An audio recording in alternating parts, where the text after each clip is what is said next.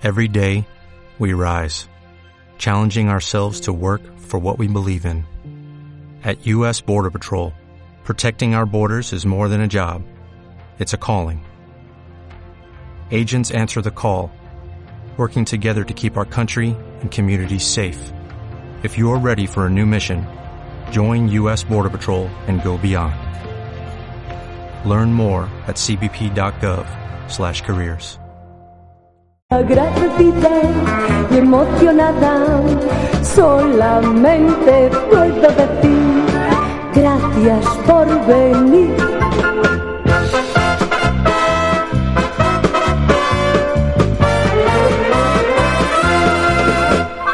Hola a todos, bienvenidos a Morelina Morgan, un episodio más, el primero del año. Este sí que es verdaderamente el primero del año, porque en otro que emitiremos posteriormente dices que es el primero del año y fue el primero que grabamos. Sí, ha habido un Pero poco de controversia en torno a eso. Mm. Y bueno, también íbamos a grabar otro antes, pero se ha ido posponiendo. Pero bueno, qué mejor que empezar el año que hablando de Kate Blanchett. Kate Blan- Blanchett.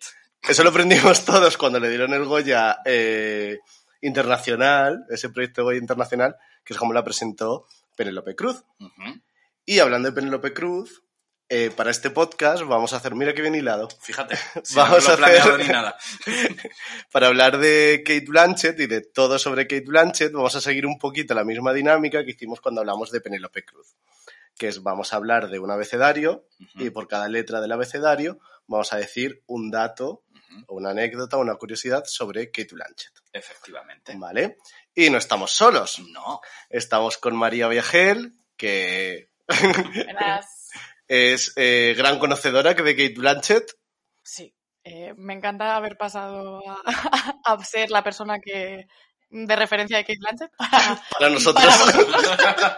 o sea, estoy muy agradecida. Estoy emocionada y agradecida. Bueno, Si indagan en tus redes, en Twitter, aparece Kate Blanchett una vez a la semana. Aproximadamente por ahí. Hay que recordarle al mundo que esta persona existe y que es lo mejor que nos ha pasado como, como civilización incluso. la escritura de Kate Blanchett. exacto. No pasó nada entre medio, la verdad. Nada, nada La importante. película de Almodóvar, Nah, tampoco. más. Y bueno, y aparte de eh, hacer un recorrido por la vida y obra de, de Kate Blanchett, también aprovechando que este fin de semana se ha estrenado Tar, eh, su última película, pues haremos una pequeña crítica, reseña sobre ella para ver qué nos ha parecido. Efectivamente. Muy bien. Pues empezamos con este Empezamos abecedario. con la A. Ah, sí. Qué original. Qué originales, ¿no? Hay debate si metíamos la che, pero no hay que meterla. La H de Blanchett. Exacto. Y empezamos con la A y Y con la tú. A de Australia. Australia, que es un país que nos ha dado grandes actrices como Nicole Kidman, Naomi Watts, Y Margot, Robbie y Kate Blanchett. sí. Increíble Australia. 10, o sea, Fíjate. 10 de 10, ¿eh? Todo lo que sea rubio y de Australia está bien, parece ser. nos gusta. Sí. Bueno, y la saga Thor, los Ah, Hemsworth. El Zapataki se puede decir que ya es australiana. Prácticamente. Entonces, Y bueno, nació en 1969 en Melbourne. Su madre sí que era australiana, pero su padre era de Estados Unidos. No sé si lo sabíais. Era militar, pero luego se dedicó a mm, cosas de marketing, de publicidad y, y eso. Ella vivió ahí y su padre murió eh, de un ataque al corazón a los, 18 eh, a los 10 años, cuando ella tenía 10 años, no cuando él tenía 10 años, porque hubiera sido matemáticamente imposible. O sea, Kate Blanchett puede hacer todo, pero no tener un padre de 10 años no, llega a tanto. eso, eso no es para ella. Y luego, a ver, eh, estoy diciendo que estoy grabando esto y estoy un poco resfriado, así que a lo mejor digo estas cositas, Bueno, no me lo tomáis en cuenta. Y bueno, tuvo tres, tiene tres, este hombre y esta mujer tuvieron tres hijos, Ujú. eh, Kate Blanchett tiene dos hermanos, uno de ellos, por ejemplo, está muy unido, es su hermano mayor a ella, que ha tenido problemas de salud y demás, y siempre lo ha tenido muy presente. Y desde pequeña, pues tuvo muy claro que le gustaba todas estas cosas del arte y demás, aunque empezó a estudiar eh, otra cosa. Empezó a estudiar en la universidad eh, económicas, Ah. pero lo dejó y se fue un año a recorrer el mundo. Y en Egipto la, le dijeron que si quería mm, participar como extra en una película. Ella dijo que sí. Y bueno, pues como que se fue animando y demás. Luego volvió otra vez a Australia y empezó a trabajar como pues actriz en algunas cositas y a, sobre todo en teatro y, en, y a estudiar arte dramático. Menos mal que no se había preparado el podcast, ¿eh? Hola, Nos estás destrozando ahora mismo, Hola, ¿vale? Wikipedia. Que luego nosotros tenemos que decir letras Me ha también. puesto aquí en un post todas mis letras y, y Fran ha venido con la enciclopedia. Eh, la E va a ser E de Egipto. por- Bueno, y para terminar, que ella siempre ha tenido Australia pues muy presente Hombre, y de hecho hubo una temporada que estuvo viviendo con su familia allí, se asentó y estuvo dirigiendo la, eh, la compañía de teatro de Sydney co- junto con su marido. que todavía la dirigen a día de hoy. ¿No? Sí, Claro. O sea, hay matrimonio, este matrimonio fantástico, todo lo que toca ahorita, ¿eh? Sí, sí, Sí. totalmente. Increíble. Vale, bueno, pues esos son los inicios de, de Kate Blanchett. sí, en Australia. En Australia, efectivamente. Sí. Vale, yo tenía la B y os he traído aquí dos películas que son dos de mis favoritas, la verdad. Eh, la- el segundo Oscar de mm, Kate Blanchett, que tiene dos de momento. Vamos a ver si viene el tercero. eh, que es Blue Jasmine de Woody Allen.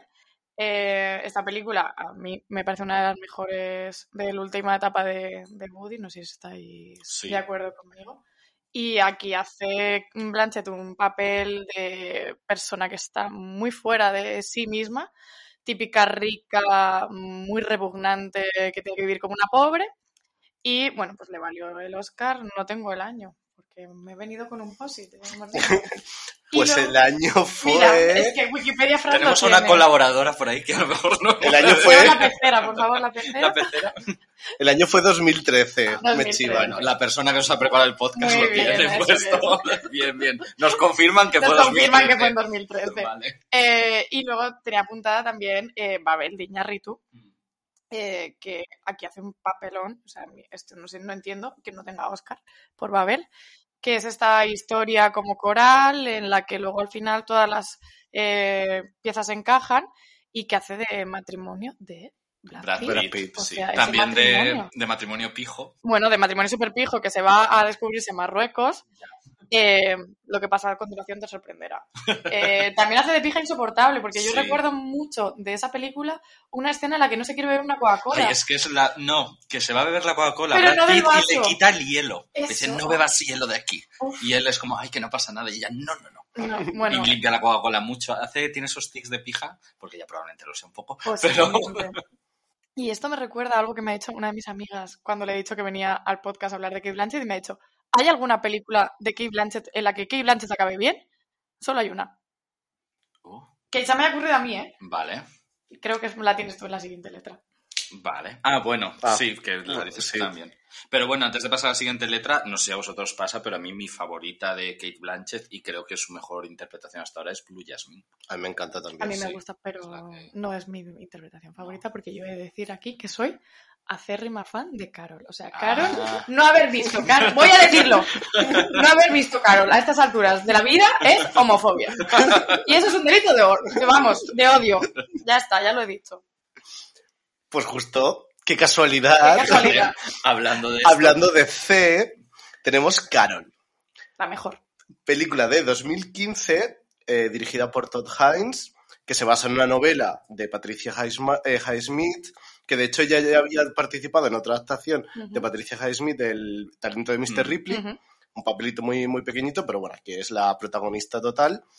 Y aquí mando un saludito a mi club de lectura, que yo les dije que tenían que leer esta novela y no les gustó a nadie. ¿Por qué no? No les es gustó, pero a mí me gustó A mucho. mí me encanta la Me novela. decían que era me muy lento, que era muy lenta. Me gusta más la película. La Sí. película creo que tiene, eh, al tener toda esta cosa de pues la escenografía, el vestuario, está muy chula, Sí. lo, lo vives. Que en la, a lo mejor se te queda un poquito más eh, en, la, en la película, pues claro, en la novela está todo contado de manera pues más Muy indirecta. Quizás un poco fría Sí. la novela en comparación con el libro. Claro que a lo mejor en el momento en, la que se, en el que se escribe sí que decía más, a lo mejor ahora te cuesta un poquito Hmm, más ser. entrar. Y bueno, cuenta la historia de amor prohibido en, en la época entre una mujer casada, eh, rica. Eh, que tiene una relación tormentosa con, con su marido, y una joven dependienta que es, eh, también está metida en el mundo del arte, es escenógrafa, y eh, pues el enamoramiento que tienen, un viaje que hacen, y bueno, pues cómo, cómo va sucediendo esto. La mejor película de la historia. O sea, esa Película navideña. Es, es la película de Navidad, vamos a decirlo ya. No es ni solo en casa, es Carol, la película de Navidad.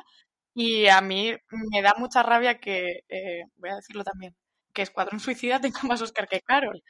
Porque Carol se estrenó un año que es verdad que hicieron muy buen cine. Joder, estaba ahí eh, Morricone había hecho la banda sonora de Los Ocho Odiosos, John Williams había sacado también algo de Star Wars, creo recordar, y la música de Carol a mí me parece que era muy buena banda sonora cualquier otro año, ese año no se llevó nada.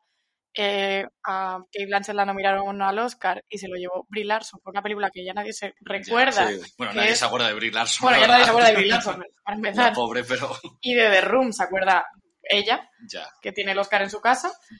Y, y al pobre Todd Haynes tampoco le dieron nada. a Rooney Mara también la nominaron. A Rooney Sí, Mara Que además hicieron esta cosa que realmente son las dos protagonistas, pero pusieron a Kate Blanchett de mejor actriz protagonista y, si no me equivoco, a Rooney Mara de Sí, secundaria. que ahora lo voy a contar porque es que eh, estaba de secundaria Mm. y realmente eh, Rooney Mara aparece 71 minutos Fíjate. y Kate Blanchett, que está de protagonista, aparece menos. Ah. Y además es que la historia se llama Carol, pero la historia Es de es de Terés. o sí. sea, Pero no bueno, es está ella. muy bien la estrategia de... Y Carol se llevó cero Oscar. Cero Oscar y. Escuadrón Suicida tiene uno. Vamos a recordar esto, ¿vale? Es un dato que a mí eh, me atormenta por las noches. Mejor vestuario, creo que- Eso, eso sí que es homofobia. Eso sí que es homofobia. Que, que Escuadrón Suicida tenga más Oscars que Carol. Eso es horrible. Pues no sé si sabéis que no eran las primeras opciones para... Bueno, o se barajaron otros nombres para, para hacer la peli. Ah, sí. ¿Quién cree? ¿Tú lo sabes? Yo sabía que Todd Haynes había estado hablando con Kate Blanchett y que no tenían una Teres clara. Y de hecho, Kate Blanchett ha dicho en alguna entrevista que tenían que esperar a que Rooney Mara naciera. Uh, Eh, y bueno, Rooney Mara, que es así como de carácter muy apocopado, pues se ponía muy roja cuando lo decía. Pero no sé quién eran las primeras opciones, la verdad. pues mira, eh, lo iba a interpretar Mia Wasikowska. Ah, muy Mm. bueno. Pero lo re- eh, porque Mara lo rechazó primero porque estaba cansada de, por- de rodar Millennium, la saga. claro. Bueno, claro. Entonces dijo, como- Ahí hacía de todo.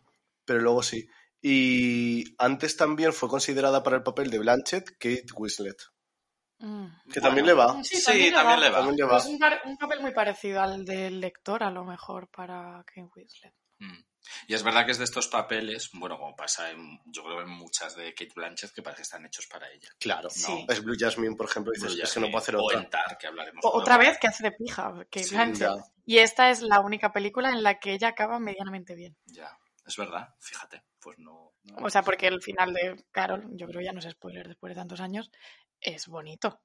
Es una película... Pero acaba que no la deja ver el marido a la hija, ¿no? La No, pero al final chantajea. como que la chantajea, pero sí que llega a un acuerdo con el marido para que le quite como la vigilancia por la ley de, del, de pues eso, de contra la, la gente homosexual.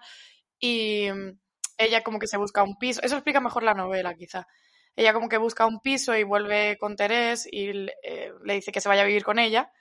Y Teresa al principio dice que no, pero luego la va a buscar al restaurante y esa es la última escena en la que se cruzan las miradas y se sonríen y se corta la película radical.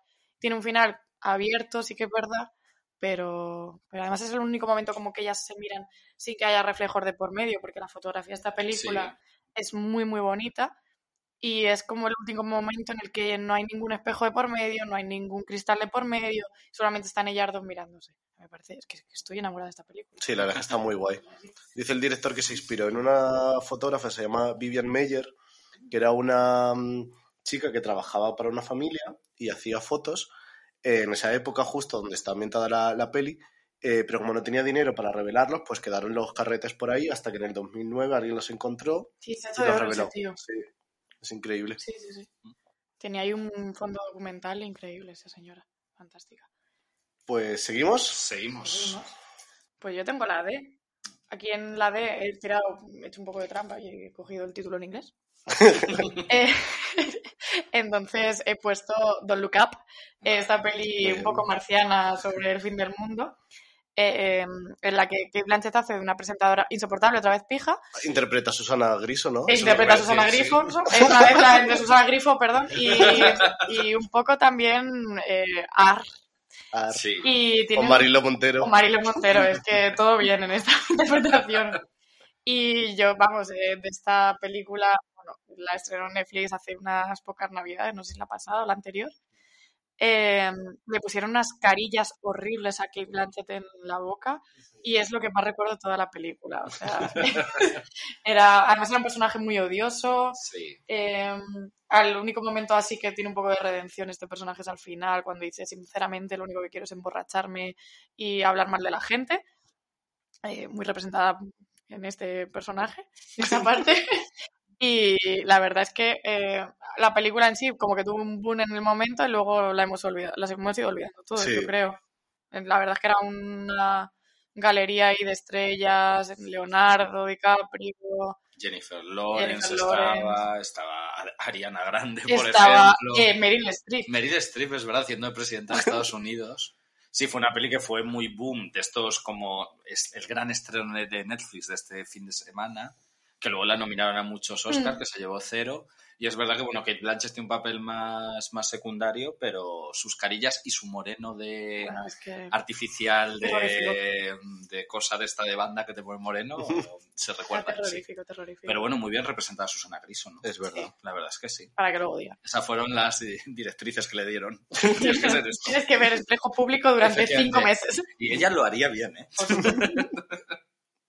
¿Cómo no? ¿Cómo no? De quien hizo bien también Como digamos, por favor. fue de De otra reina.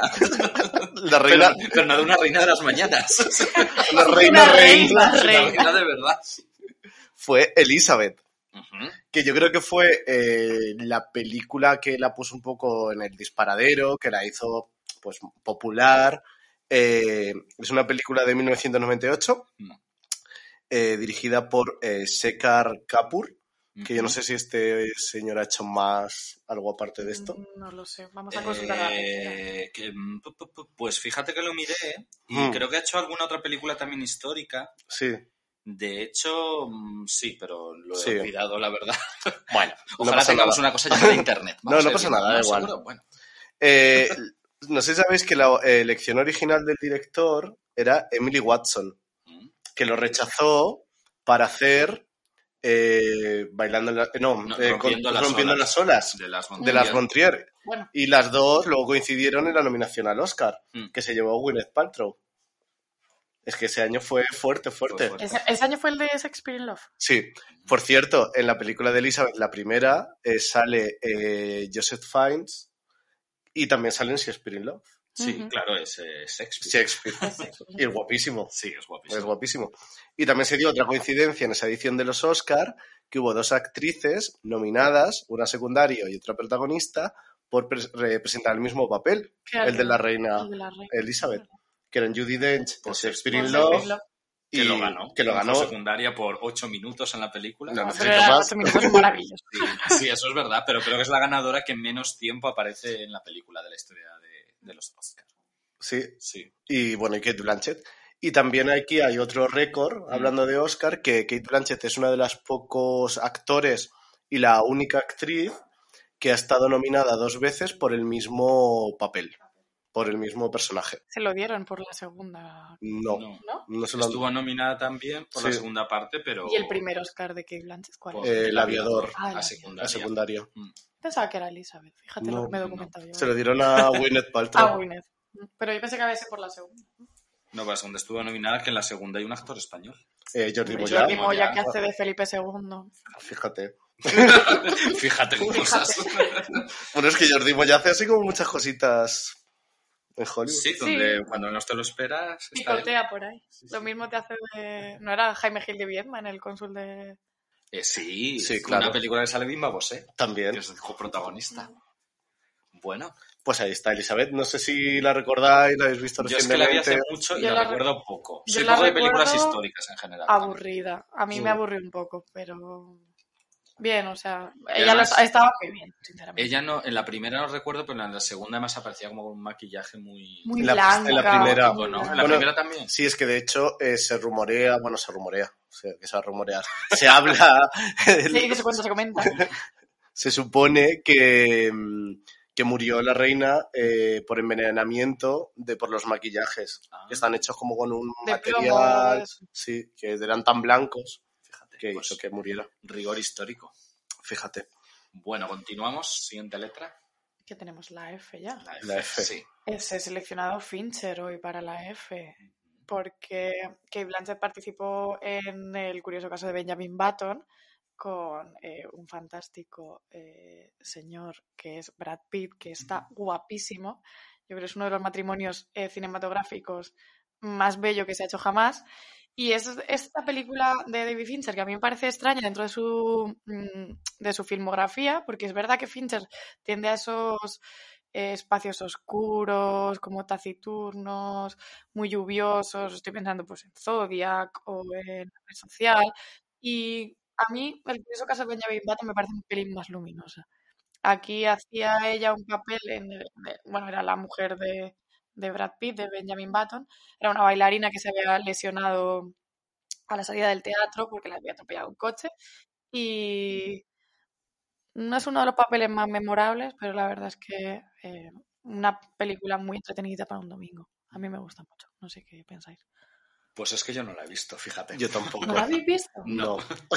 Y es una película que no sé por qué me dejó un poco de pereza. Y mira, Es que gusta es muy Fincher, larga. es muy larga. Es muy larga. Pero es bonita. O sea, si un dominguito así tranquilo, pues te Sí. pones gente guapa todo el rato saliendo en la tele, pues todo fantástico. Todo perfecto. Y además una película que ha tenido su calado social porque cada vez que alguien parece joven le dicen es que eres Benjamin Button. Muy bien. o sea, que es como de todo el mundo ha visto esta película. Sí, sí, sí. Para ser que sí, no, Yo no se han dado cuenta que es algo que se dice siempre. Entonces, bueno, supongo que hay un poco de calado. Yo todavía tengo pesadillas con el eh, bebé mm, Brad Pitt ese Ah, bueno. haciendo musculitos delante del espejo, pero, pero muy bien, la verdad. O sea, es una película, es Fincher, o sea, Sí, no hay, Fincher no hay siempre- cosa que dirija nada. Siempre está bien. Bueno, pues hablando de directores, la siguiente letra, que es la G, yo he puesto Guillermo del Toro. Vale. ¿vale? Con el que Kate, eh, Kate Winslet iba a decir, no. Kate Blanchett trabajó en El Callejón de las Almas Perdidas, que es una de las últimas películas del director, que también tiene un reparto muy coral y lleno de estrellas, con Bradley Cooper, con Rooney Mara, que volvieron a coincidir Ahí volvieron ahí a coincidir. después de Carol. Rooney Mara trabaja poco, no sé por qué decidió que esta debería ser una de las películas en las que tenía que trabajar, porque a mí me gustó regular. Es verdad que Kate Ah, me gustó mucho esta mucho. Sí. Mira Me que- gustó más la parte de la feria y demás que a lo mejor la de Blanchett, la última, que es más. Sí, se me hizo como un poco, me pasa un poco casi siempre con las de Guillermo del Toro, que me parece que le falta un poco de alma. O sea, como que todo está bien, los Mm, actores, los muy personajes, bonita. estéticamente muy bien, pero como, no sé, me parece muy, muy fría. a mí me recordó esta peli un poco al cine de los 50, un poco Mm. Lauren Bacall, era muy femme fatal, Kate Blanchett Sí, en sí. esta. Pero es verdad que está basada en una novela esta película Mm. y Y a su vez una Y es un película. remake de Mm. otra... y es- le faltaba un poco la gracia que tenía la novela. La novela era muy, muy dura. Era Mm. muy dura. Yo recuerdo una novela desagradable incluso. Y esta no me... Sí, a lo mejor la han suavizado un la poco. suavizó. un- la- Y mira que Guillermo del Toro que podría haber tirado... Sí, sí. Pero sí que es verdad que ahora que Mm. me gustó en el momento, pero tampoco me... De hecho, es de las pocas, por- quizá incluso la única Guillermo del Toro que no tiene un elemento fantástico. Mm. Y Kate Blanchett está muy bien, de hecho en ese año incluso se rumoreó que podía llegar a estar nominada a Mejor Secundaria y como has dicho hace un poco de una femme fatal, rollo cine negro, hace como una estafadora y bueno, la verdad es que sí que es de lo mejor de la película Sí, ella y pues duda. se mueve y te enamoras de ella. Y no es la única vez que Kate Blanchett ha trabajado con Guillermo del Toro. Porque también trabajó en la última película, ahora sí, de Guillermo del Toro, que es Pinocho, la versión animada, Mm. que le pone voz al mono. Almón. es Ah, yo no sabía quién era Almón. Sí. Es que flipas. Yo, claro, yo sabía que eh, Kate Blanchett ponía voz a un personaje y también Tilda Swinton. En esta película que Y las... Tilda Swinton es helada, Claro. imagino. Como hay, digamos, como dos hadas, una que se le aparece a Pinocho y otra que está como en el inframundo, yo pensaba que cada una ponían voces distintas. Claro. No, es Tilda Swinton las dos. Ah, vale, pues ya está. Y Kate Blanchett, que se llevó muy bien con Guillermo del Toro, quería pues seguir trabajando con él. Guillermo del Toro le dice, mira, estoy haciendo una versión de Pinocho, ya tengo como todo el reparto de voces, pero me falta el mono. ¿Quieres hacerlo? Y ella dijo, sí, Adelante. Que el mono no habla, dice solo, "Guau, guau, guau". pues esa es Kate Blanchett. Bueno, es que los, mm, los cameos de esta persona, eh, vamos a... Bueno, luego no sé si lo tendréis, pero tengo ahí un par de cameos interesantes de... Entonces, de- nada, este año Tar, uy, Tar, perdón, Kate ha tenido dos grandes interpretaciones, Tar y la voz del mono de Pinocho. de Pinocho. Bueno, Podría pues, estar nominada por las dos. Así lo digo. Y bueno, y eso puedo contar de Guillermo del Toro y Kate Blanchett. Fíjate. Genial, pues, eh, pues es que tengo un montón de letras aquí puestas. Eh, tenemos la H y aquí os he seleccionado una película y un personaje. El Hobbit, Ah, eh, que yo creo que mi primer recuerdo de Kate Blanchett no es el Hobbit, obviamente, porque tengo ya mis años, es eh, Kate Blanchett haciendo de Dama Galadriel. Entonces, eh, en el Hobbit vuelve a retomar este papel, esa película, que es un libro de 200 páginas, y sacaron 8 horas de película, no se sabe de dónde, y ahí, pues, eh, Kate Blanchett sigue haciendo el mismo papel que hacía en, en El Señor de los Anillos, es Galadriel, y se anda un poquito más, yo no recuerdo mucho, pero se anda un poquito más en la relación que tenía con Gandalf y demás.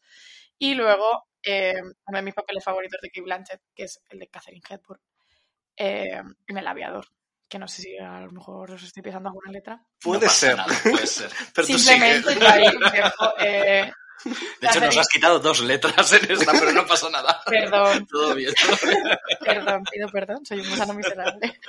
Eh, Catherine- hace de Catherine Hepburn en esta película sobre Howard Hughes y mm, a mí me o sea, mm, me hace gracia que hacer de ella de Catherine Hepburn cuando hubo una polémica después de que Catherine Hepburn ya se estuviera retirando, el último Oscar que le dan, y le dicen a Catherine Hepburn que ella, mm, que su sucesora va a ser Meryl Streep. Y a ella le cabreaba al parecer muchísimo esta historia, y ella decía que no, que su, que su sucesora iba a ser Julia Roberts. Oh, Y claramente su sucesora ha sido Kate Blanchett. Sí, sí. O sea, esto es así. Entonces, no sé si, bueno, hubiera molado que, que Catherine Hepburn hubiera visto un poco más el pico de esplendor de Kate Blanchett, porque yo creo que sí que podría haber visto ahí la relación más que con Meryl Sí, Streep, más que con Meryl Streep. que yo creo que, bueno. Sí, porque en el tipo de papel yo creo que es más más Kate Kate Blanchett Blanchett que que- Meryl Streep. Ujú. Bueno, Meryl Streep hace de todo, Bueno, pero es Meryl verdad Streep que... podría hacer Batman y sería la decisión correcta, pero Pero sí, sí. ¿Hubiera hecho Catherine Hepburn la voz del mono de Pinocho? no. Ahí, eso, ahí siempre hay diferencias. La reina de África podría haber hecho un mono, podría, podría haberlo hecho. Podría haberlo hecho. Vale, pues vamos con la siguiente, que yo tengo la I, que bueno, he puesto I de Iñárritu. También otro director. Ya hemos hablado un poco antes de Babel, que bueno, nada, es esta película, ya lo hemos contado un poco, que vuelve a hacer matrimonio con Brad Pitt, al igual que en Benjamin Button. Eh, la vi hace mucho y realmente como que casi lo que más recuerdo es la escena de los hielos los que hemos comentado antes, que sí que fue como un punto muy bueno para ver qué tipo de personajes eran y me gustaría verla de nuevo, porque creo, no sé por qué, que a lo mejor ha envejecido un poco mal. Yo la vi hace relativamente poco y hay historias. La, la parte japonesa de esa película es japonesa. insoportable. con Riko Kikuchi, Mm. nominada al Oscar. Sí, pero esa parte, por ejemplo, yo creo que está como muy un- maltratada y no sé. Saca un pelín de la película porque luego la parte de la frontera mexicana pues sigue bien bien. y la parte de los niños también está muy bien. Pero esa japonesa saca un pelín del contexto Claro. dramático de... Ya. esa peli nominaron como a los no famosos, ¿no? Claro, nominaron a esta Rinko Kikuchi, que es la chica japonesa, y a Adriana Barraza, que es la, digamos, como la abuela mexicana. Eh, pero sí, pero Kate Blanchett no estaba nominada. Brad- Bueno, es que está Brad Pitt y Kate Blanchett Ya. de famosos. Bueno, Gael García Bernal Sí, también. García Bernal. Y sale de niña El Fanning. Ah, sí. La niña que... La que- hija. O sea, en la, No. la historia de la frontera de México, la niña es El Fanning. Oh. La Fanning buena, parece ser. Contra todo pronóstico. y para desgracia de Dakota, pobrecita. Pobrecita. Pobrecita, hija, la vida. Es lo que hay. Bueno, pues eso es lo que digo. Con, ya está, con tú. Siguiente letra. Eh, pues la J, eh, os he seleccionado aquí a Joy Wright, que dirigió a Kate Blanchett en Hannah, que también Ay. hace otro personaje como muy malvado. Los dientes de esta persona vuelven a ser importantes. Sí. Eh, yo no recuerdo absolutamente nada de esa película, solo a Kate Blanchett pasándose mucho, mucho, mucho hilo dental por los dientes. Yo recuerdo dos cosas de esa película. Los dientes de Kate Blanchett y que hay una escena que vienen a España a un camping Lo español. olvidado- Lo había olvidado Y está muy bien hecho como es un camping de España. Si habéis ido en algún momento a un camping de vacaciones, dices, pues ahí está. Sí, Pero sí. yo no sé de qué película estáis hablando. Es una que protagoniza, bueno, ahora lo pronunciaré bien, Saoirse Ronan, Ah. Ronan, sí.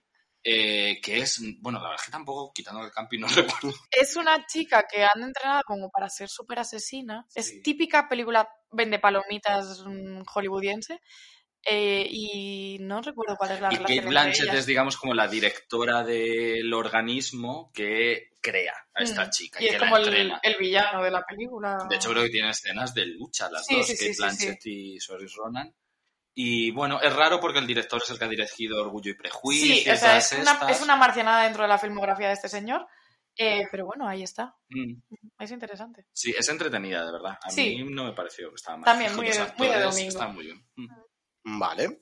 Bueno, pues pasamos a la siguiente, Hombre, que es la K de Catherine Hepburn. Ya hemos hablado un poquito de ella, bueno, que la interpreta en El Aviador, que ganó el Oscar a Mejor Actriz eh, Secundaria. Realmente sale muy poquito, pero es verdad que tiene pues toda la esencia de, de la actriz. Y es como, ¿quién mejor que ella? Porque tiene los pómulos, Mm. la actitud, la estructura, así como pues muy masculina, muy imponente, que entra y te quedas mirándola, que es un poco lo que tenía la actriz y creo que ahí lo hace muy, muy bien. Además, eh, de alguna manera imitó mucho la voz y un poco quizá impostada, pero también porque el cine de la época era un poquito así, como muy... Mm. Hombre, que Catherine Hepburn tenía una voz como muy particular, ¿no? Sí, Sí, en eso muy eh, comparten el, la personalidad de la voz, que yo creo que la de Catherine Hepburn es bastante reconocible, igual que la de Kate Blanchett.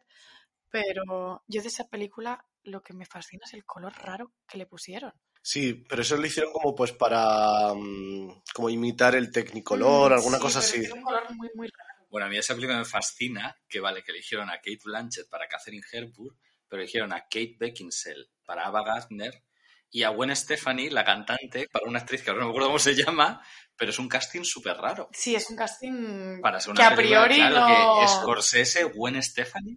Bueno, Es la única película no de señoros de Scorsese. Esto es así. sí, total, porque, a ver, ¡Hay y es- mujeres! Y está te quiero que- decir. es que, eh, yo no sé qué le pasó a No sé. Scorsese en esa película, pero Tendré un amigo LGTB que dice, mira, meta a esta Por chica, favor, por favor, un por poco. favor. eh, por favor, que el amigo LGTB eh, vuelva a decirle a Scorsese algo, ¿vale? Pues no sí, podemos más contenido ya. ya, no. Stop, Felipe. Y bueno, es el único caso donde eh, una persona ha ganado un Oscar por interpretar a otra persona que ha ganado un Oscar. Oh, Fíjate, meta Oscar. qué fuerte. Qué guay. Claro. Hasta Bueno. que hagan una de, no sé. Bueno, Lydia Tarr, el personaje de que interpreta ahora, eh, no está basado en, en ninguna persona real, aunque mucha gente dice que sí, que está basado en esta que hace un montón de bandas sonoras, Diane, Diane Warren. Diane Warren, que han nominado un montón de premios. A lo mejor es el biopic de Diane Warren. Puede ser, puede Pues, ser. eh, pobre Diane Warren. Sí, la si verdad, ese es su retrato. ya, Guau, madre mía. guau. Por Laura Pausini. Ay. Eh, pues nuestra siguiente letra Sí. es la L. Y os he seleccionado Life Aquatic Ay, me gusta. eh, de Wes Anderson. Eh, este señor, pues que sabemos que dirige sus películas con Escuadra y Cartabón y que es fantástico. Y esta es la historia de. Ya hace mucho que no la vi. Era un submarino, era una especie de Cousteau, Bill Murray. Y Kate Blanchett sale embarazadísima en esta película. Pero recordar que porque lo estaba realmente. Sí, porque no recuerdo mucho, pero que tampoco había una justificación. No había una justificación por porque el personaje estuviera embarazado, pero ya ahí está ella, era, creo que recordar, una bióloga que van investigando con, con el submarino. No es uno de los papeles más memorables de Kate Blanchett, pero bueno, peliculita entretenida de Wes Anderson. Sí, muy Wes Anderson. Y llevamos un título, unos, unos directores que, bueno, No, sí, sí. No, ha- increíbles. ha, trabajado con, con lo mejor de lo mejor. Iñárritu, Guillermo del Toro, Scorsese, Wes Anderson.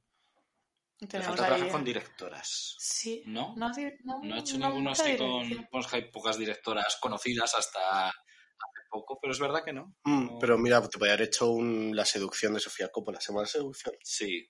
O Sí, pero hecho así. un Sofía Coppola. Pero bueno, no sé. Sí. Sofía llama a Kate. La Kate por favor. Blanchett. Por favor, llámala. Bueno, avanzamos hacia la M y yo he puesto M de eh, Mrs. América, la serie, ¿vale? Que hizo, eh, bueno, y que se puede ver en HBO, en, el- la que interpretaba a Phyllis Schlafly, que fue una, bueno, es un personaje que existió realmente, una política conservadora que se opuso radicalmente a la que se llamó como enmienda de igualdad de derechos, ¿vale? Que, bueno, pretendía abrir los derechos para, para las mujeres durante los años 70 en materia de trabajo, de poder divorciarse de tu marido y, bueno, tener pues más, más libertad y que le enfrentó a muchas de las feministas importantes de esta época como Gloria Y bueno, la serie está muy bien, porque además retrata muy bien este personaje de una mujer, ¿no? Que sufre todas las discriminaciones que y ella es relativamente consciente de ellas por ser mujer, pero se opone a la idea de luchar contra ellas. Es un personaje contradictorio, pero que ella lo hace muy bien. Y la nominaron al Emmy al Globo de Oro por este. por No este se llevó nada. No se llevó nada, no. No sé la verdad quién se lo llevaría en ese año, pero vamos, se lo podría haber llevado ella Mm, eh, perfectamente. Y así en televisión es un poco lo más destacado que ha hecho. Es cierto que hizo series en Australia cuando empezó con papeles pequeños y además de esta en la que interpreta a Phyllis Safley también hizo una serie que no de la que no se ha escuchado mucho, yo no la he visto, que se llamaba Desplazados, Mm, que está en Netflix, si no me equivoco. Que sale. Desde la pecera nos apuntan que. No hay que sí. Se ha visto, se ha visto Se ha visto, se ha visto por aquí, ¿vale? Eh, sí, yo no la he visto entera, he de reconocer, pero sí que vi un par de capítulos y era sobre, era interesante porque yo no sé si os pasa a vosotros, pero yo de Australia no sé prácticamente nada. Ve- eliminó. Yo que da rubias muy Muy importantes. Y más. tenía ahí una, una historia sobre un campo de desplazados Mm. como... Y aparece Era- la actriz de eh, El cuento de la criada, Sí, la que hace sí, sí, sí. justo. También es australiana. También es australiana. y rubia. Y rubia. Y, Y fa- y imponente, fantástica. Y fantástica, sí, sí. Eh, entonces hacen como un hay como una especie de campo de refugiados, de inmigrantes que han intentado entrar en Australia y el papel de Kate Blanchett era como de una secta, ¿puede ser? Dirigía una secta y Mm. bailaban, había una escena de baile un poco extraña. Sí, un poco al estilo Miss América. Que además esta serie, escena. ella es productora y es un poco un proyecto muy Personal. personal, suyo que lo sacó adelante. ¿No salió ella en, ese, en esa serie de la que todas las australianas han salido? Que es como un Siete Vidas En la que salió Margot Vecinos. Robbie y que Margot Robbie ha vuelto ahora para hacer un y que cameo. eliminó. Ah, sí. Se llama Vecinos o algo Sí, así. creo que vecinos, pues hasta donde Creo yo que no, creo que no. Entonces es como cuando Paz Vega volvió a Siete Vidas para hacer un par de capítulos desde Hollywood. Igual. Igualito.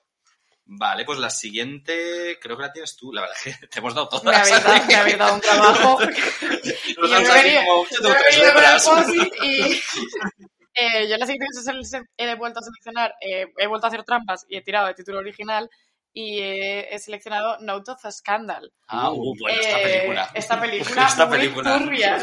Eh, coincide con Julie Dent y es la historia de una profesora que mantiene una relación sexual con uno de sus alumnos que es menor.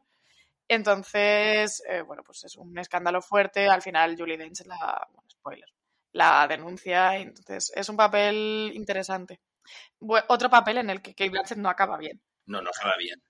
Esta película, a ver, es que es muy fuerte. Es que me es muy fuerte. Porque además de lo de que hace de una profesora que se acuesta con un alumno menor, Judy Dench hace como de la directora del colegio que está enamorada de Kate Blanchett, Sí. normal por otra parte, ¿Quién no lo y, estaría? y hace al principio como que le ayuda a ocultar esto, descubre lo que ha hecho con el alumno, pero al final la está manipulando para traerla. Y es una película, bueno, bueno, bueno, bueno, que es muy fuerte. El Es remake este español que han hecho ahora. Con Alexander Jiménez. Es que las comparaciones son odiosas. Las gloriosas odiosas.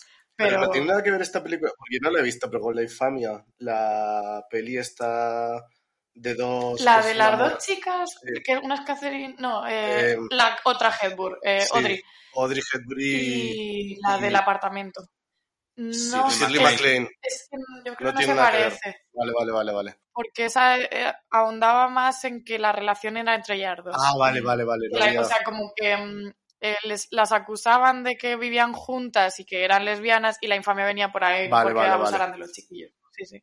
Y es verdad que esta película acaba muy mal y yo tengo marcada esa imagen que, a ver, spoiler, bueno, pues ella tiene como un ataque total y sale de su casa gritando. Se vuelve loca, loca, Y loca. es loquísimo. Yo digo, pero esta película la nominaron al Oscar por ella. Por supuesto, porque todo lo que grite Kate Todo lo que Kate Blanchett gritando hecho, y yendo hacia abajo en la vida es. es Oscar.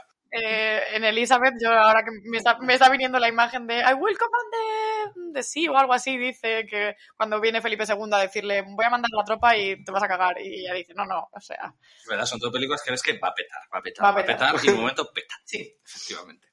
Muy bien, la siguiente la tengo yo, ¿no? Sí. Ah, sí, la ñ, que bueno, aquí he puesto letra intercalada. De, de España. Porque aquí donde la veis, eh, bueno, ya lo hemos dicho antes, Kate Blanchett, entre sus múltiples premios, tiene un Goya internacional. el Primer primero y puede que el último Goya Sí, internacional porque que haya mm, existido. quiero decir, los Goya, ¿cuánto queda para que sean? ¿Dos semanas? Se hacen dos semanas. Eh, ¿Quién es el Goya de este año? Es que no va a haber. Y es algo Que que, todo el mundo favor. ha, ha pensado obviar. Nadie ha hablado de, ha Nadie ha de hablado, eso. nadie. No, no, no. Se lo darán a alguien que pase por ahí, tipo, Gael García Bernal, venga, tú también eres internacional. Claro, a ver, supongo que Con todos mis respetos de- a Gael. ¿eh? Hombre, tendría más sentido ese Tendría Goya porque lo ha trabajado en películas españolas, no como Kate Blanchett, que es verdad que en ese momento iba a ser la de Almodóvar. Almodóvar básicamente dijo, mira, vente a Valencia, a la ciudad de las artes y las ciencias, a ver a Bebe, a Jedet y a Cristina Castaño cantar libre. Y Kate Blanchett dijo, pues no tengo yo mejor plan, voy. Eh, menos mal que se lo dieron pronto el Goya y esa señora se fue a dormir a su casa. Pero esa actuación la tuvo que ver porque fue Eh, la apertura de la gala. Qué horror. Yo he de decir que ese día estaba en Valencia. ¿No? Fortuitamente, no, no soy una fan loca. Bueno, Eh, Kate Blanchett y yo hemos respirado el mismo aire fíjate. y olía a pólvora. Qué fuerte. Y nada, pues eso, el único Goya internacional hasta ahora, también bastante mítico el momento en el que Almodóvar pide con la manita que todo el mundo se levante. se levante. Que parece un mal educado, tengo que decir. Ah, no, pero mal educado. La gente La no gente se que no levantó. se levantó. Que, joder, viene Kate Blanchett. A O sea, quiero veros decir, que una persona que vocaliza, después de haberle dado un Goya a Mario Casas, que menos que levantarte. Además, en ese Goya también era muy lesbian rights porque iba como vestida de amazona. Bueno, es que era como increíble. un traje así de metales. Ella sabe quién es su público. Hombre, Pues a mí Almodóvar no me gustó el gesto, pero bueno, lo entiendo. lo entiendo. sí. Pero es que fue muy anticlimático darle Ya. ese premio, porque no Sí. pusieron ni unas imágenes de su trayectoria, ni de su Mm, carrera. Fue muy Y entonces extraño. como que salió y fue muy raro. Fue todo muy raro, porque también en las entrevistas le preguntaban, ¿cuál es tu relación con España? Decía, no tengo ni Y ella decía, ya, no sé. Eh, bueno, España. he visto películas de Buñuel y de Almodóvar y Me es como- encanta. no me ha dado tiempo más. Ya, fue muy raro. Y además es que luego, eh, después de los Goya, le invitaron a los César, Sí. en- le prepararon un homenaje precioso, que Blanchett habló francés porque sabe hablar francés, y como que tenía lógica, Sí. pero lo nuestro fue como, bueno, vamos a invitar a esta señora a Valencia, que lo vea, que se tome una horchata aquí en la Malvarrosa. Eh, yo imagino que, Blanchett pasó un fin de semana súper entretenido, Pues sí, y luego pues se iría a Francia a entender A por qué le habían dado el César. total. Bueno, la siguiente la tienes tú. Te tengo yo, de Oscar. Ya hemos hablado un poco de curiosidades sobre los Oscar, pero bueno, estaba nominada en varias ocasiones. La primera en el 98 por Elizabeth, luego eh, lo ganó a actriz de reparto por El Aviador, luego por eh, Notes on a Scandal, Diario de un escándalo. Diario de un escándalo, es verdad. Eh, luego por Elizabeth, la segunda parte. Luego estuvo nominada a reparto por eh, I'm Not There, donde hacía De de Bob Dylan, que era una película un poco rara, donde Yo me he negado a verla hacían porque... de Bob Dylan. Sí, es, además es la primera película que hace con Todd Haynes, que luego la dirige en Carol, pero no sé, yo es que esa Sí, es película sinceramente rara. no me, no me llama especialmente. Luego lo ganó por Blue Jasmine, Ujú. estuvo nominada por Carol y ahora por, por Tar. Por. Eh, ¿Qué pensáis? ¿Se lo van a dar por, eh, por Tar? Es que la competición está fuerte. A ver, yo creo que, claro, es la favorita, pero es cierto que Michelle Yeoh está ahí. A mí me, o sea, es que rascando. os vengo a echar la bronca, porque el otro día escuché vuestros favoritos del año y yo estoy diciendo, ¿dónde está toda vez en todas partes? No está porque no la habíamos No visto. la habéis Es que visto. todavía no la hemos visto a día Por favor, podéis, Yo la he empezado a ver, ¿eh? Sí. Yo he visto como la mitad. Yo la vi en casa y luego me fui al cine a verla. O sea, me encanta esa película. Y he de decir que Michelle está fantástica. Eh, el nene de, bueno, señores de Jack, que era el niño de Indiana Jones, también están fantásticos. Y es muy buena película. O sea, os va a gustar, chicos. Sí, yo tengo muchas ganas de verla y bueno, la veremos para el podcast que Sí. haremos de los Oscar. Pero de momento no. Yo Pero creo que sí que se la puede llevar. Este. Nosotros queremos que no va a pasar Ana de Armas. Vale, la película, uff, pero Ana de Armas. Bueno, ya viene una súper polémica eh, por Andrea Risburg.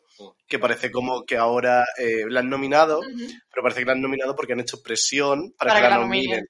Y ahí está implicada Kate Blanchett, porque Kate Blanchett en uno de los premios dijo, eh, mi, nomina- eh, mi actuación muy bien, pero eh, no tiene nada que compararla con la de eh, Andrea Reinsburg, Mm. ni no sé quién dijo varios nombres.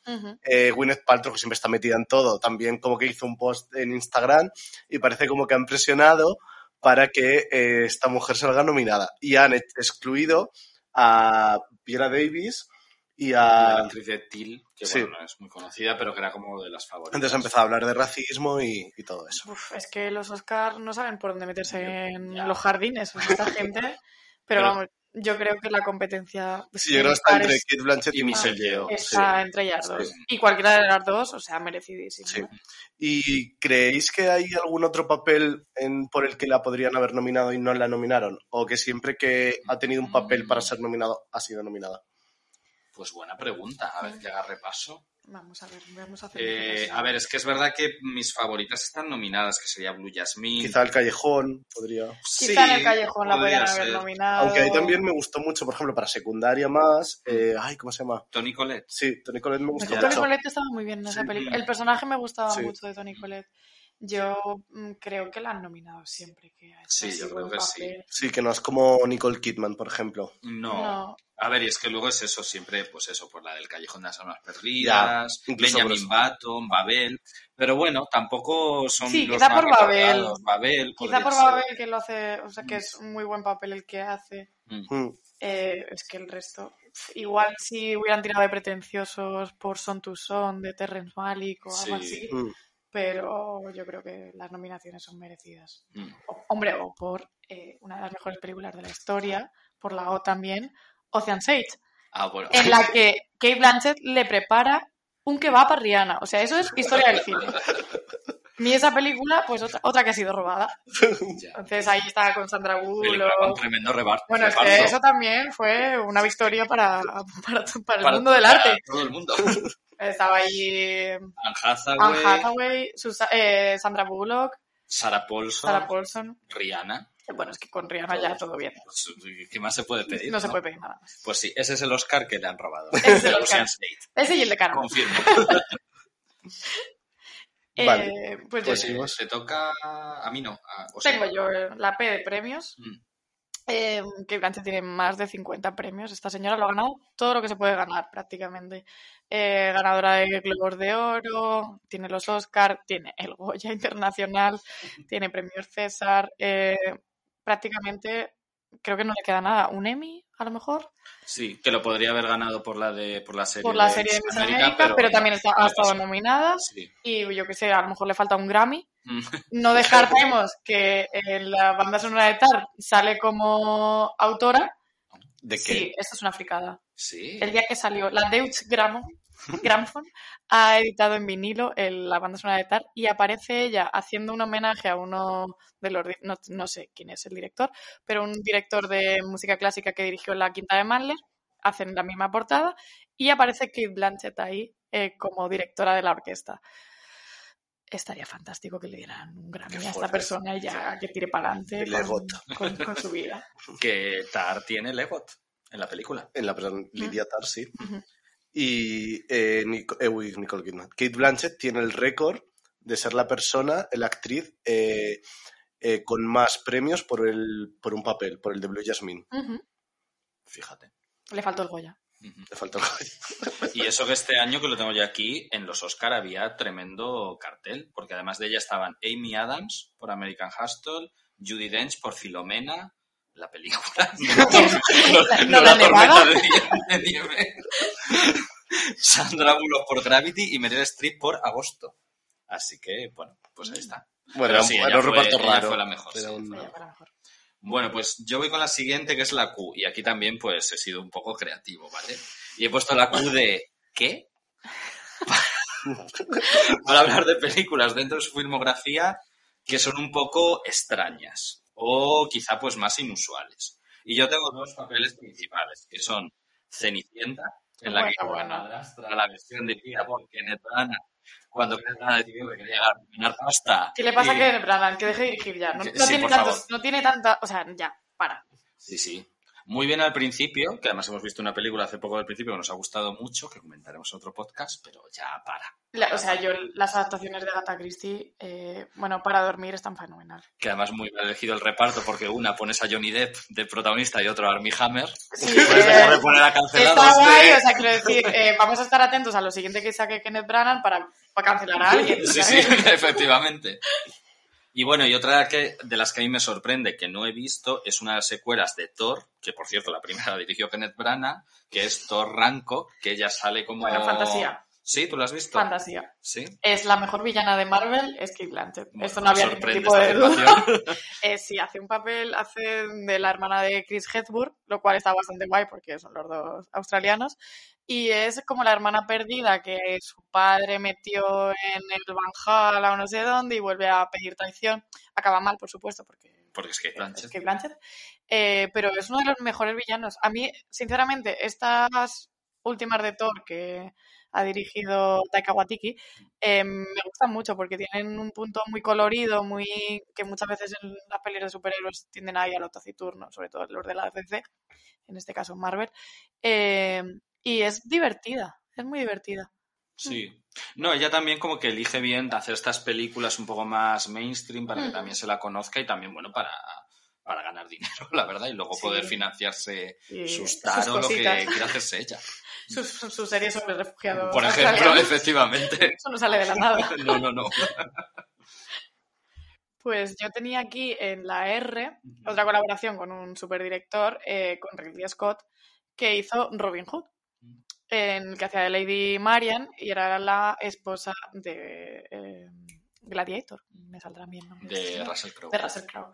Eh, entonces ahí se juntaron otros dos australianos y haciendo de británicos. Bueno, Ridley Scott, porque le faltaba a esta mujer ¿Por qué muchos no? más nombres de directores en su, en su esta. No es una película especialmente memorable en, en ninguna de las filmografías, ni en la de Russell Crowe, ni en la de Ridley Scott, ni en la de Kate Blanchett, por supuesto.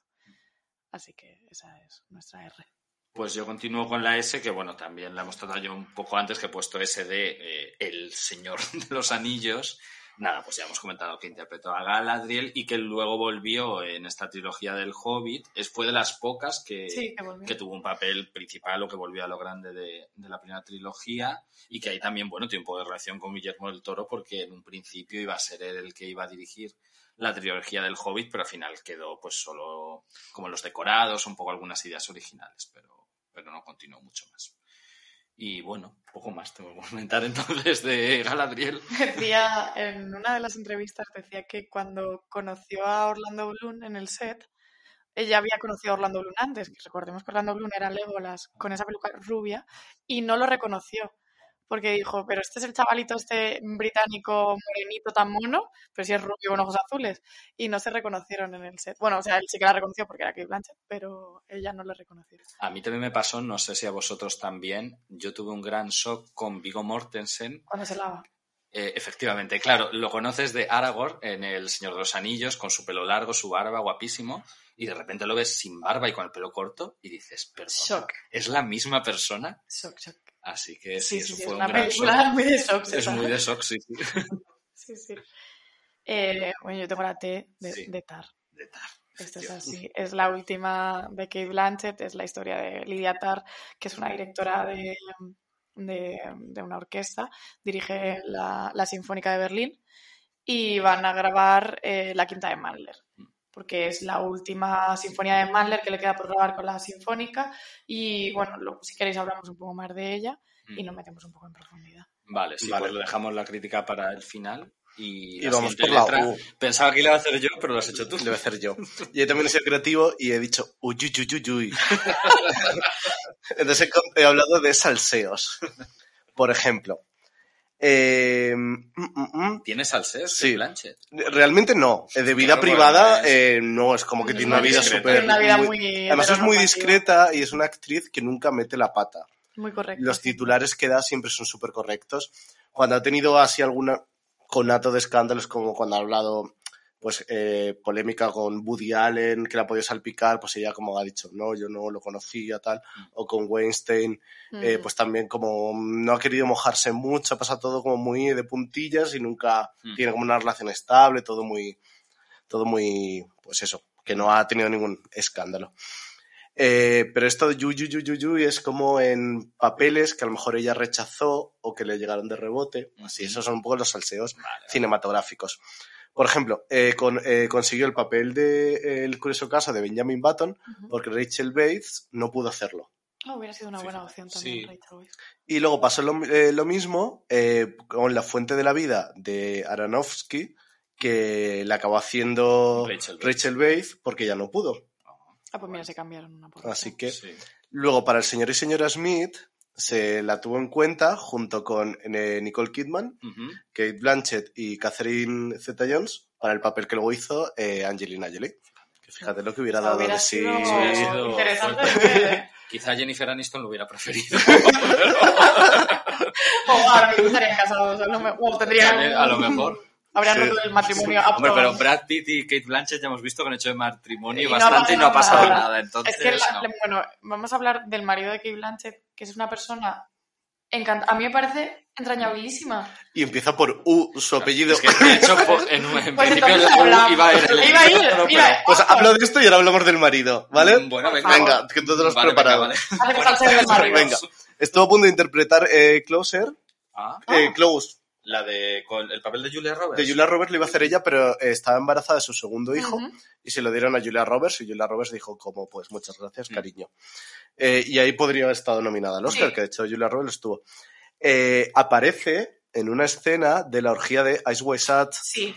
Es el mejor su voz, cameo de la su historia. voz aparece en el personaje que hace Abigail Wood, Mm. eh, la voz es de, de Kate Blanchett. Ella y las voces. También rechazó eh, Vin de Ricardos, el Ah. papel de Lucille Ball, que luego hizo Nicole Kidman. Lo, lo rechazó, Bueno, no. lo- Lo rechazó porque eh, Francis Ford Coppola la había llamado para hacer eh, Megalópolis.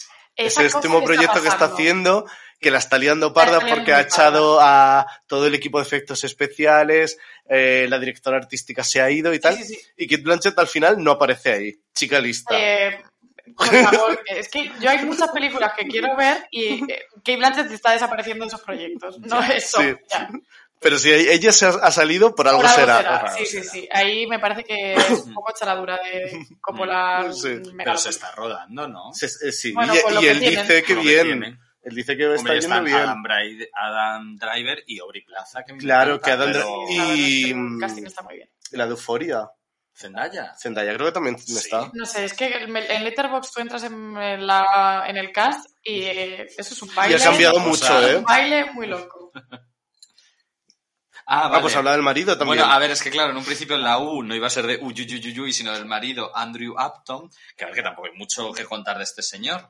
Eh, llevan mucho tiempo juntos, una relación muy estable. Él es un director, guionista teatral que ha adaptado varias obras y que juntos dirigen ahora eh, la compañía de teatro de, de Sydney, donde ha contratado pues, a muchos actores conocidos como Hugo Weaving, Philip Seymour Hoffman, también estuvo allí y, y bueno, y poco más. Porque Llevan es que 25 tampoco- años juntos Sí. o más. Tienen, Sí, tre- que yo- tienen cuatro hijos. Sí, son tres Y naturales una y una nena adoptada. Mm. Y el hombre es que tiene una cara de, de no creerse todavía que está casado con Kate Blanchett. Ya, la- Es- es lo típico que ponen como, ¿no te imaginas con quién está casado esta persona? Y, es y como... es verdad, o sea, dices, no, no me lo creo, pero me parece un matrimonio tan adorable. Sí. Y uno de sus hijos sí que hubo polémica con, con él, porque se llama Roman por Polanski. Oh, ja, Entonces, ahí Kate. Kate, Ya. un poco feo. A lo mejor era antes del scam. Sí. Bueno, o a lo mejor Bueno, no sé. Bueno, con lo correcta que seguro que fue antes. Seguro. Si no, dice, mira, y si no, se lo yo. perdonamos. porque- Exacto, se lo podemos perdonar. pues, Ella buscando otro Roman, otro Roman famoso. A lo mejor es por el Imperio Romano, que ella es muy fan. Eso es lo que dice ahora mismo. Eh, yo tenía la V eh, y vuelvo a recuperar aquí eh, señores que ha dirigido que, ha- que han dirigido a Kate Blanchett muy muy reconocidos, en este caso Terrence Malick, que la dirige en Son to Song y en Voyage of Time, que debe ser otro anuncio de perfumes larguísimo de Terrence Malick, eh, ella le pone la voz. Ah, es como la narradora externa, pues un poco en el rollo de el árbol de la vida, esa narración que hay por detrás, pues ese es el, el rollo de, de, de Kate en esta obra. Yo no sé si os gusta Terrence Malick. A mí sí, y de hecho la de Son to Son la vi, no es de las mejores. de las me pero bueno, a mí pero- me, me gustó, además la pude ver en el cine. Y es verdad que al final estas películas sí que son un poco para, para ver en cine. Son de experiencia. Sí, son son de cine experiencia. experimental, o sea, es, es no experimental. Y siempre tiene buenos repartos. En esta, si no recuerdo mal, estaba Natalie Portman. En Soft to Son, Sí, sí, estaba eh, Ryan Gosling. ¿o? Ryan Gosling, que ya tenía una relación con Kate Blanchett además. Y luego el, la- el compañero de... ¿Quién era? Era Batman, uno de los Batman. Eh, ben Affleck, No, el anterior. El anterior. El Batman de Nolan. Ah, que eh, Christian Bale. Christian Bale. Christian Bale también estaba por ahí, que era un productor de música o algo así. Sí, sí, sí. Ahora que has dicho lo de anuncios, me he recordado que podríamos haber puesto en la S sí a la Vita. Sí, a la vida. Hombre, por No, favor. eh, Ese anuncio que nunca caduca. Nunca. Y además es que lo ponen cada 10 minutos en Navidad. Yo soy feliz. O sea, me encanta la Navidad solo por ver los anuncios de perfume de. Con esa Sí a la colaboración. vida, sí a la libertad, sí a Sí a. Fantástico. Hay como un meme que es ese mismo anuncio, pero al final le, le dobla a Kate Blanchett y dice ¡Sí a todo, coño! como ya está. Vale, bueno, me toca a mí la W, que nada, pues también otro director, Woody Allen, que ya hemos hablado de Blue, de Blue Jasmine. ¿Te tocaba a ti la Sí. W? Ah, bueno, pues entonces a lo mejor Fran tiene algo que contar.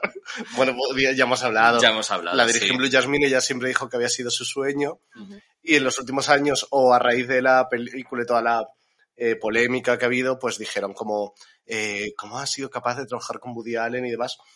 Ella dijo, yo cuando trabajé con él no conocía ninguna de estas acusaciones. Eh, Es bueno, como, a hija. a lo mejor a Australia no había llegado la noticia. Hija, ha llegado a España, que estaban lejos. Tendrá un hijo llamado Woody y no lo habla. Puede ser. Vamos a ver. Lo sabemos. Vamos a ver. Pero puede decir que pero le gusta Lightyear. Toy Story. Toy Story. Ella de siempre. Así que bueno, pues Woody Allen no creo que vuelva a trabajar juntos. No, pero bueno, su Oscar. le queda una película, entonces tiene una oportunidad más. ¿A Woody Allen? Woody Allen ha dicho que la, esta, la última va a hacer una película más y ya está. Se ¿Ah, retira, sí. Una película que nadie le pidió que hiciera. Efectivamente. Para no terminar con la que hizo en el Festival de San Sebastián Uf, con Qué Elena horror Naya. de película. Mira que Elena Naya es fantástica. Dios mío. Qué horror de película. Pero es verdad que Kate Blanchett es muy. Yo lo veo muy chica Woody Allen. Podrían haber trabajado más juntos. Claro, ¿no? o Chica Almodóvar, es que... Sí, queremos que Sí. sea chica Almodóvar, por favor. Es que todo esto de mujer en apuros, Mm, excéntrica, eh, bajo los efectos de pastillas, De le queda muy bien. le queda muy que está a punto de petar y que al final peta, sí. Y se llevaría otra nominación al. Oscar, 100% seguro. Eh, a mí me habéis dejado la X. Eh, Ahora viene lo bueno. Y yo he cogido mi letterbox y he dicho filmografía que Blanchett. Y he encontrado un corto que se llama Stuart X, en el que vuelve a ponerle la voz. Entonces es un cortito muy pequeño que está en YouTube si lo queréis buscar. Y eh, pues simplemente va contando la historia de este tal Stuart. Y pues con la voz de Kate Blanchett, pues todo queda fantásticamente. Ojalá Kate Blanchett viniera a leerme por la noche. Eh, yo sería muchísimo más feliz, la verdad. Pues sí, totalmente. Bueno, y a mí, claro, me toca la Y, que también es una letra con la que he hecho así un poquito de trampa, yo he puesto Y de ¿y ahora qué? Que son para hablar un poco de las películas que va, que está rodando o sus próximos proyectos.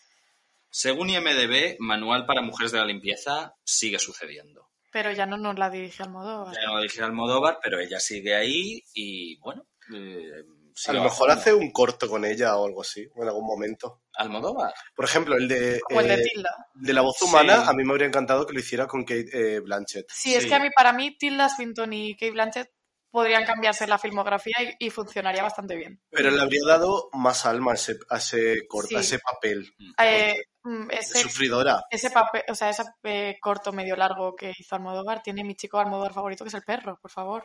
O sea, ese perro guapísimo que tenía Tilda Swinton era increíble. Y, y sí que hubiera funcionado muy bien Mm. Kate Blanchett en eso. Y tiene nuestra tienda de herramientas favorita a este decir que lado. como dato que a nadie le importa, la eh, tienda de herramientas La en la, ferretería. la ferretería en la que Es que todo Tilda. Swinton al principio está justo aquí al lado. Y en, Pues- esa, en ese corto, cuando Tilda Swinton está mirando sus libros, hay un plano como cenital y aparece manual de mujeres para la limpieza. Sí. Ah, Mm, Y fíjate. alguna película más que yo dije, joder, qué bien, que se Mm. no, qué bien, qué Sí, siempre hecho". hace como esas cositas. Mm. Pues bueno, dos de los proyectos que tiene, que están en preproducción o haciéndose, que son más interesantes, son la nueva peli de Guadagnino, de la que somos muy fans, que se llama eh, Brace Hit Revisit. ¿Pero es una película Tenemos aquí una o- profesora de inglés, pero ¿Es una película o una serie? Eh, creo que finalmente va a ser una película, no Ah, estoy seguro. creía que serie, pero no estoy seguro. Y donde se vuelve a reunir con Rooney Mara. Muy bien, siempre a favor, porque Guillermo del Toro nos robó una escena de Carol 2. Ya. Se nos vendió, esto vamos a decirlo, Guillermo, por favor. se nos vendió a- unas imágenes ahí que salían ellas como en Nueva York, otra vez nevando, era todo muy caro y eso del corte final no estaba. Por favor. Pues ahí, que se sigan reencontrando Kate Blanchett y Rooney Mara a lo largo del tiempo en películas. Y otra de las películas así más potentes que tiene es una película que se llama Borderlands, que es una adaptación de un videojuego en la que se hará con Jamie Lee Curtis. Mm, Entonces, bueno, a ver, parece esta también es para pagar luego la Sí, esa, la serie. efectivamente. Esa tiene pinta de para luego pagarse sus series Sus de, refugiados. Y ya vamos a acabar con uno de mis cameos favoritos de Kate Blanchett después del de eh, esta película fantástica, que ahora no recuerdo cómo se llamaba, Es Wesat. la de Ice Sand. Ah, vale. Eh, se me ha ido la cabeza totalmente. Eh, Hot Fuzz.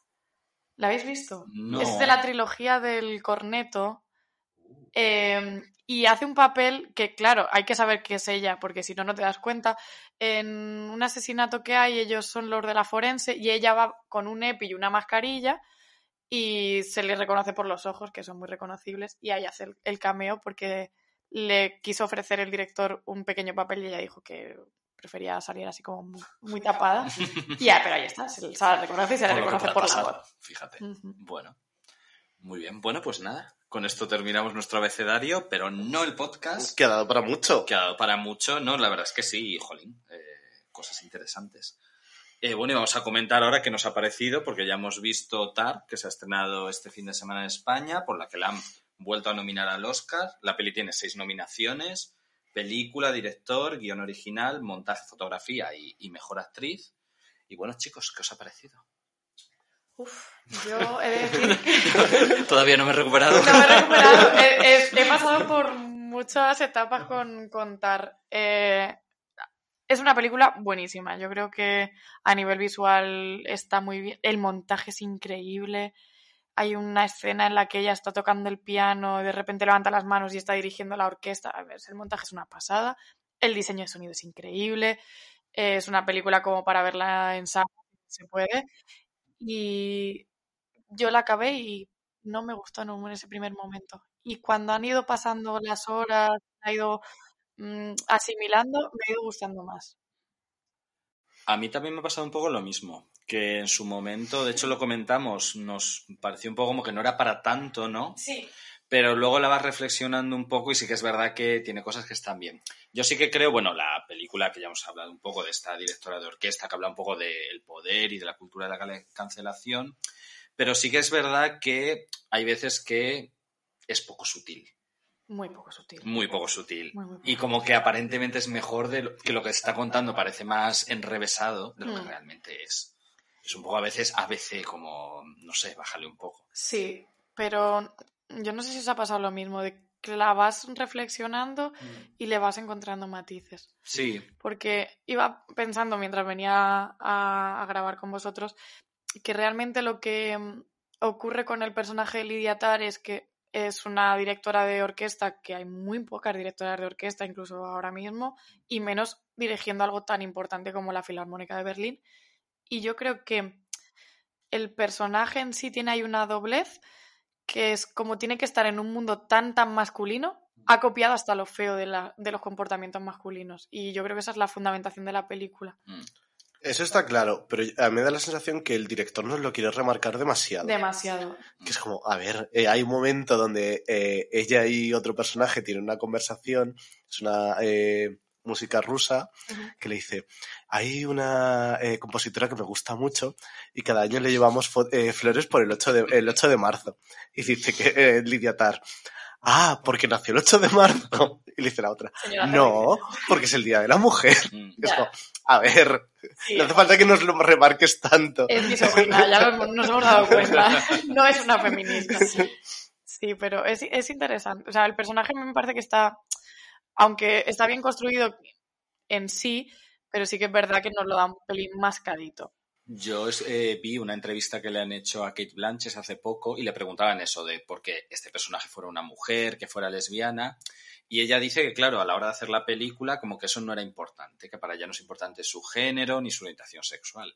Y yo creo que, a ver, realmente es una decisión, porque puedes hacer esta película con un personaje masculino y poco tienes que cambiar. Si has elegido una mujer lesbiana, pero que no es consciente o rechaza eh, sus eh, particularidades que puede tener ser una mujer en un mundo de hombres, es una decisión consciente. Que yo creo que sí que es algo también que le da una capa a la película. Sí. Es interesante. Es eso, es la idea de esa como que es una versión masculina, por así decirlo, de una mujer, hasta tal punto que está casada con una mujer y demás. Sí. Y ese, em, ese personaje existe.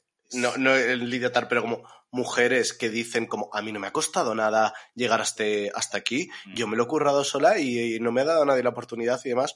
Y yo no me he sentido nunca discriminada. Es como, a ver, reflexiona. Ya.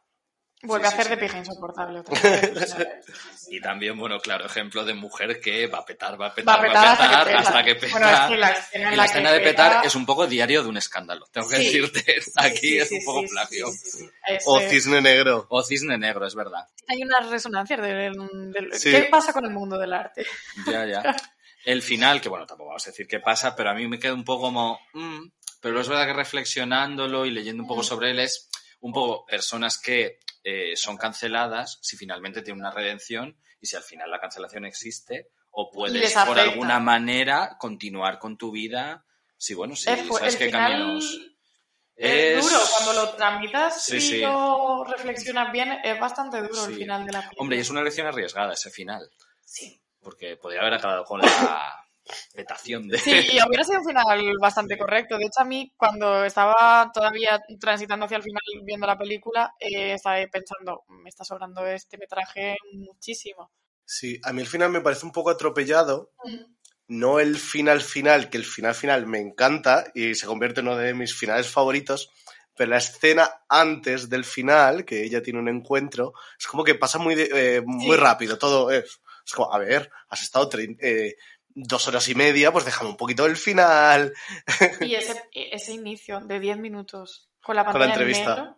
Ah, la- claro. bueno, Ah, bueno, bueno, es La verdad. pantalla en negro, yo diciendo, ¿qué está pasando aquí? Ha habido un error en la copia. ya todo han enchufado otra vez el proyector. Eh, pero es, es como que te sitúa en que va a ser eso, que va a ser una película lenta, porque no es una película especialmente en acción. No. También es interesante en los títulos de crédito que aparece todo el equipo de la película.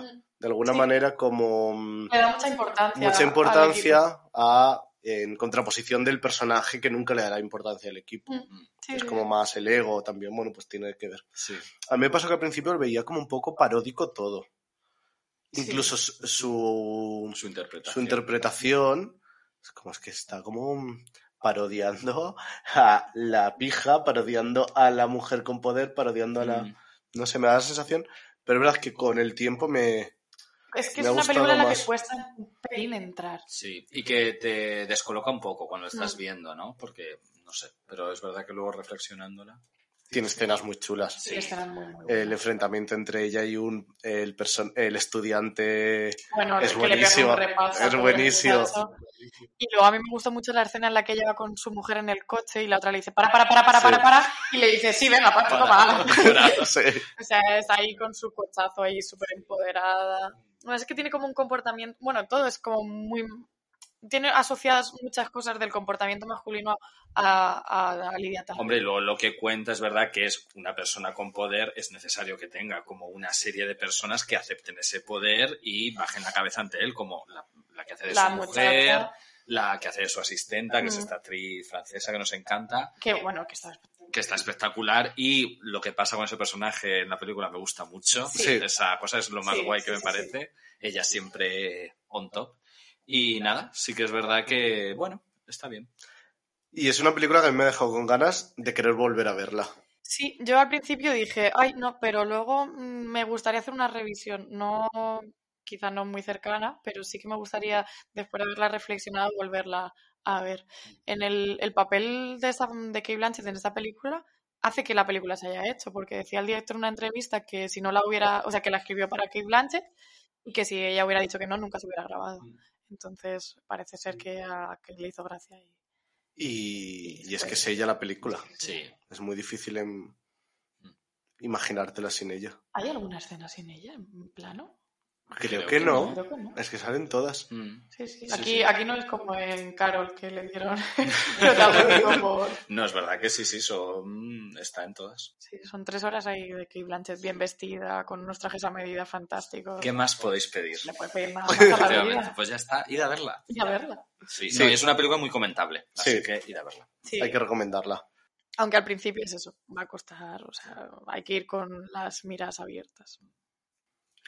Bueno, pues terminamos, ¿no? Terminamos. ¿Y cómo terminamos? Pues con una canción como siempre. y terminamos con una de las canciones favoritas de Kate Blanchett. Nos hemos enterado de esta información que a lo mejor no todo el mundo conoce. Efectivamente, son Pero- privilegiados. Hay ocho canciones que le gustan mucho y una de ellas es Bésame mucho de los Panchos. Ahí lo llevas. Mira la vinculación con España. Eso es el Goya de... Ese- eso sí que es un joya internacional. Así que os dejamos con ella. Adiós. Chao. Bésame mucho, como si fuera esta noche la última vez. Bésame, bésame mucho, que miedo perderte, perderte después. Quiero tenerte muy cerca,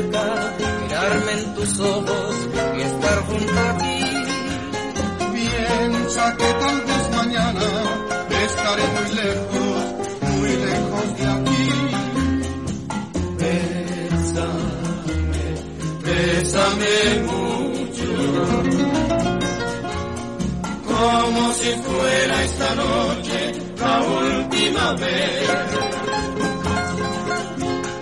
Bésame, bésame mucho, que tengo miedo perderte, perderte después.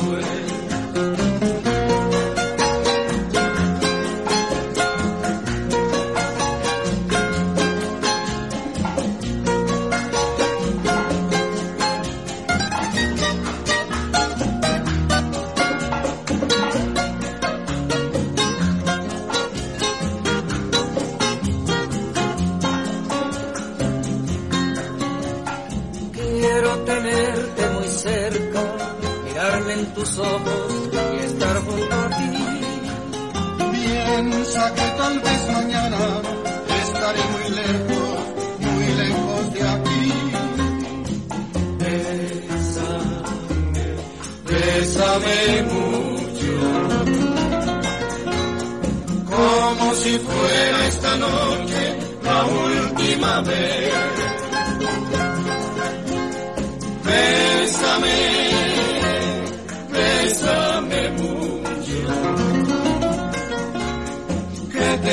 miedo perderte.